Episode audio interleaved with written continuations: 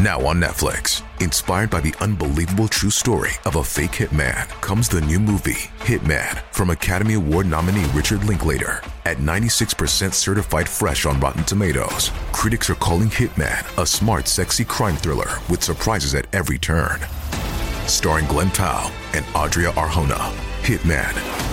Now playing on Netflix and in select theaters. Rated R. 在他的世界里，孤单是常态，朋友是稀缺。他的生活平淡无奇，每一天都是一成不变的单调。然而某一天，他在网上看见了玛丽贝尔合租公寓的邀约，他点下了申请按钮，也似乎点下了自己命运轨迹的重启键。在与玛丽贝尔接触时，他感到了前所未有的欢喜、感动和爱。他爱上了这一位女子，并迫不及待地向她的家人寻求支持，以希望得到他们的认可和祝福。但玛丽贝尔。突然消失。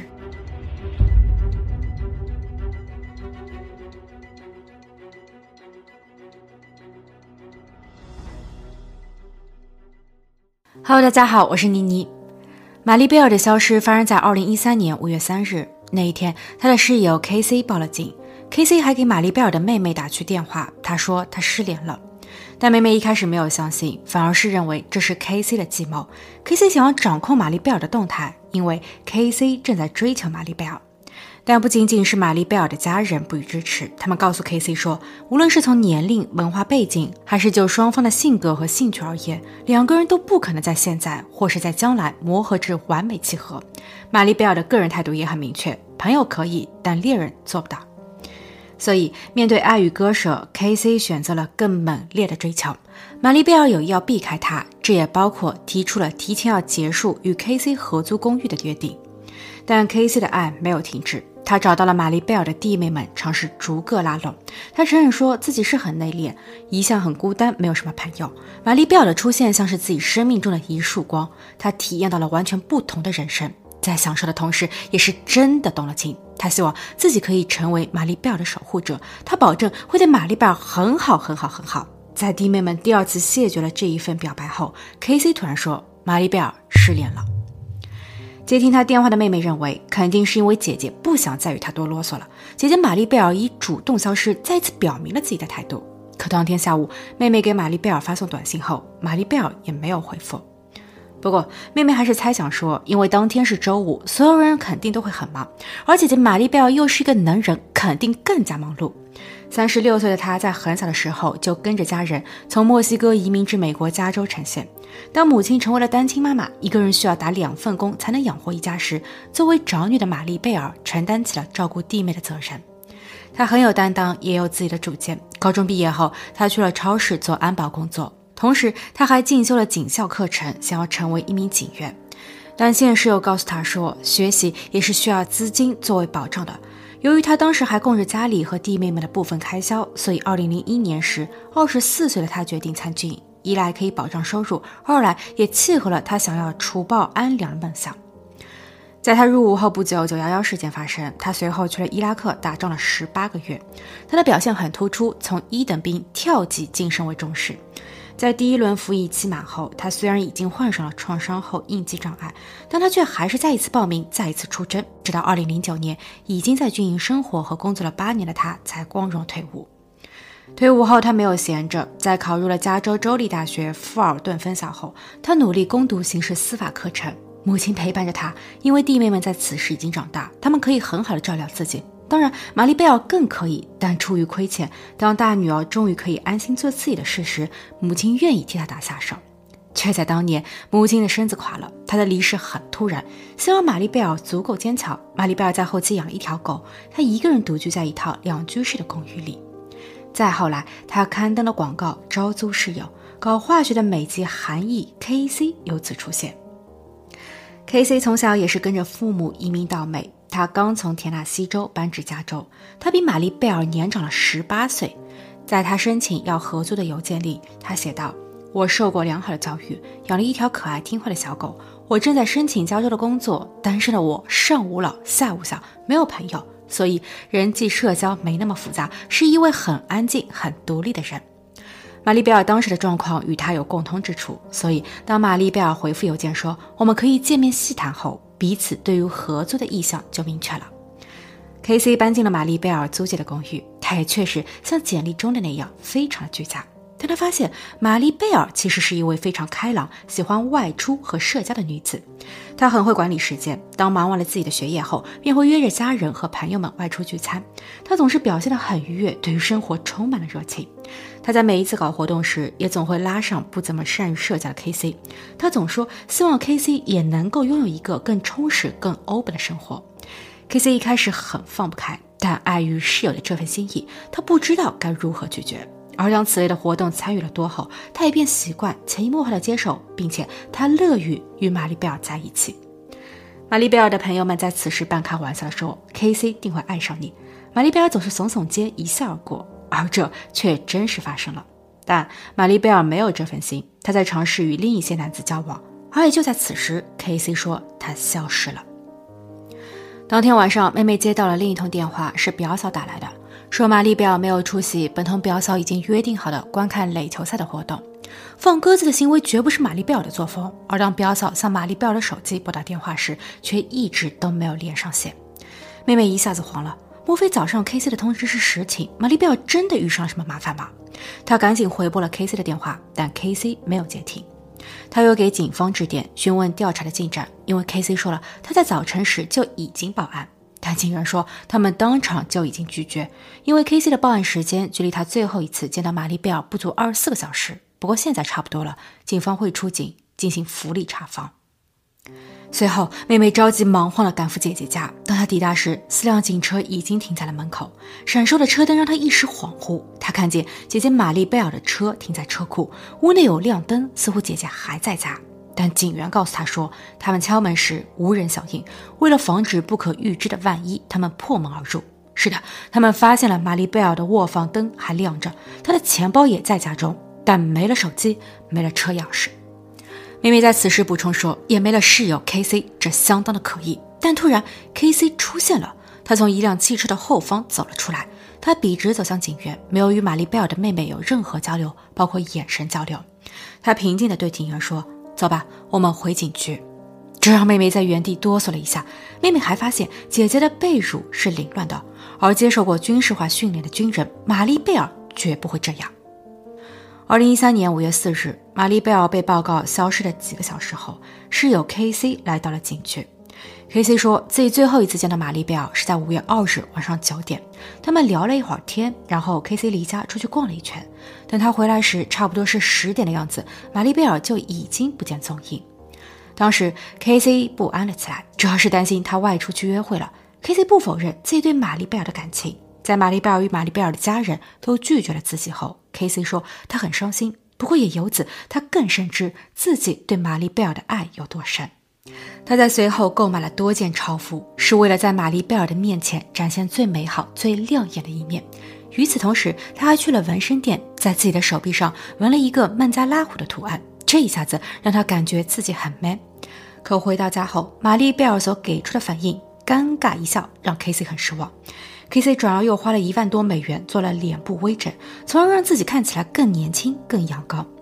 玛丽贝尔在此时关心了他的微整情况，这在 K C 看来是转机，是契机。他再一次告诉玛丽贝尔，说自己是那个合适与他在一起的男人。玛丽贝尔不像第一次那样直接拒绝了自己，而是低头返回了屋内。在随后的日子里，K C 买花做饭，表现得非常宠溺玛丽贝尔。他甚至还悄悄地将自己的银行账户唯一受益人以及二十五万美元人寿保险的唯一受益人都设成了玛丽贝尔。他说：“等到他追到并与玛丽贝尔结婚时，他定会将这一些作为惊喜送给爱妻。”但 K.C 也察觉出了一些异样，即玛丽贝尔开始早出晚归，她打扮的比以往都要漂亮。在某一次与之交谈时，她提到了网聊对象一位军装摄影师，这让 K.C 很不是滋味。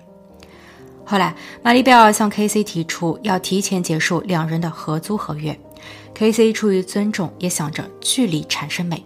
他本是要打算在四月底搬出公寓的，但因为还没有找好下家，说白了也放心不下玛丽贝尔独自居住。不过现在他宁愿玛丽贝尔是与别的男人去约会了，也好过杳无音讯、莫名失联。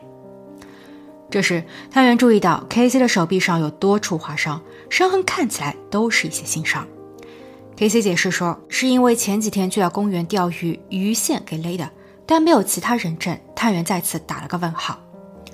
二零一三年五月五日，玛丽贝尔依旧没有现身，探员在他的屋子里查不出任何线索。他们也调查了玛丽贝尔的同事、同学、物业、邻居和约会对象等。可以说，除了物业提供了影像资料，显示玛丽贝尔在五月二日晚上八点十五分时，很正常的去到信箱处。穿着随意的他寄出了当月的房租支票外，后面就再也没有人或视频记录到他了。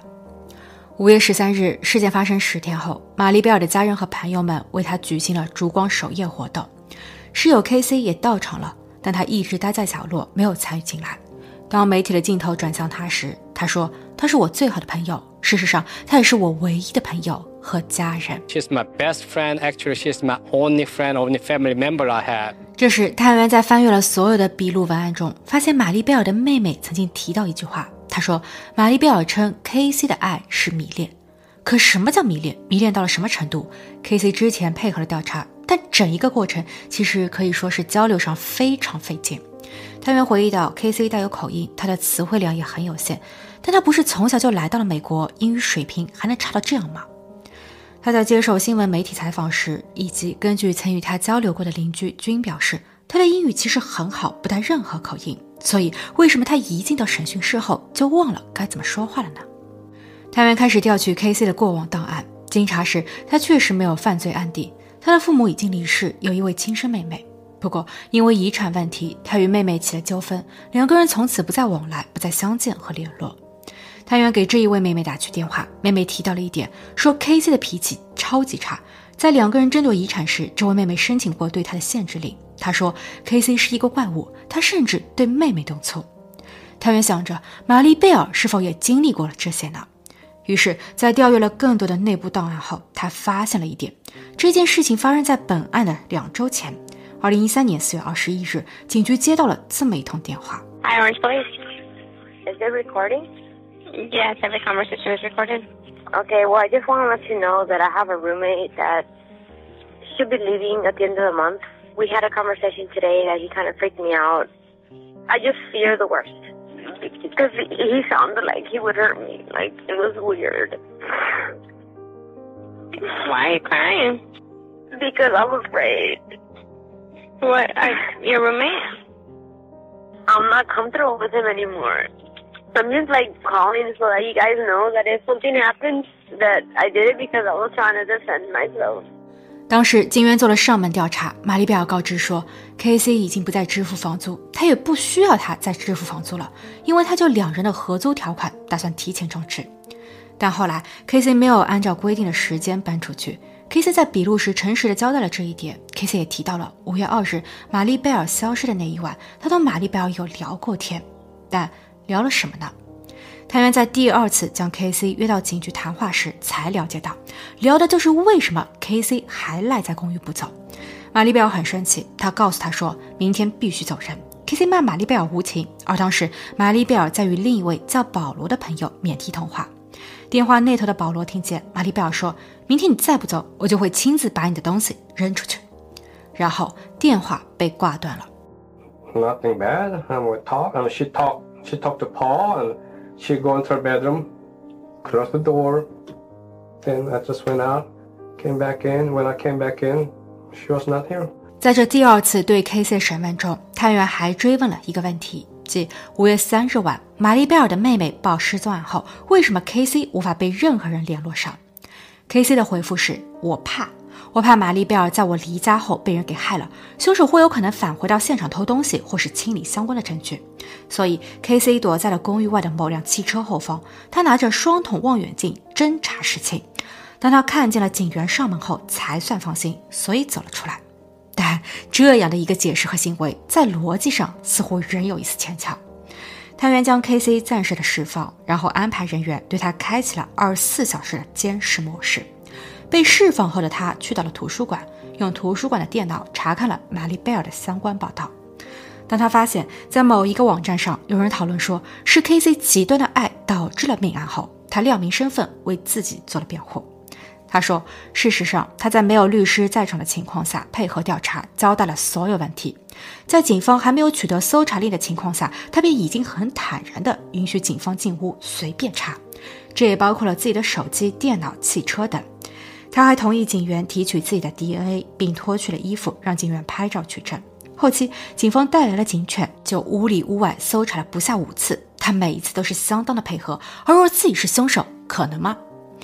他还回帖说：“玛丽贝尔是我最好的朋友和唯一的家人，我们有过美好的时光，我非常想念他。他知道的，我可以毫不犹豫地为他付出生命，多么感人啊！”但 K.C. 却在表述时非常自然地将事情的时态写成了过去式。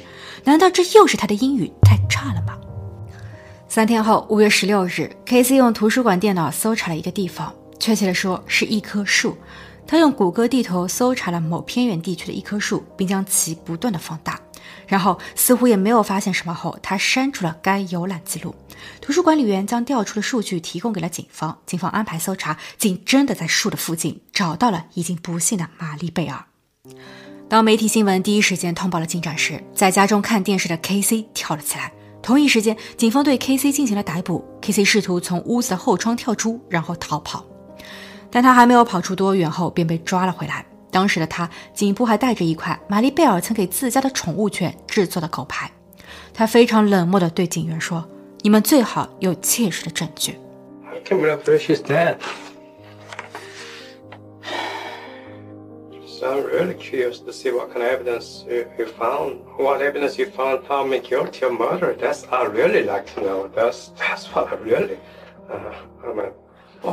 二零一四年七月，事发一年多后，本案开庭，K.C. 就自己的罪行拒不承认。法医表示，被找到的玛丽贝尔已经高度腐烂，无法确认她的离世原因，也提取不到任何有效的 DNA 等。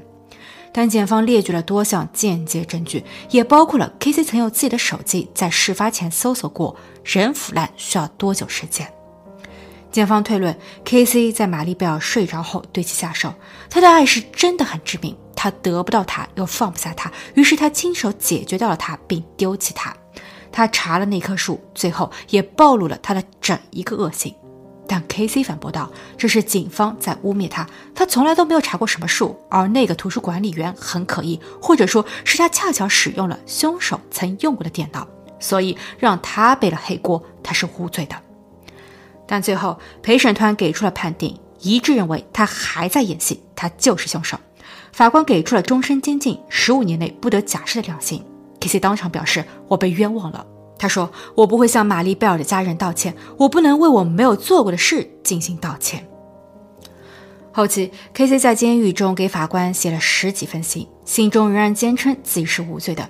玛丽贝尔的家人非常痛心，一位勇敢正义的女人因为陌生的租客因为错误的执着和痴迷没了生命，而 K.C. 却还在说。我那是真爱。好了，今天的故事就分享到这，我们下期见。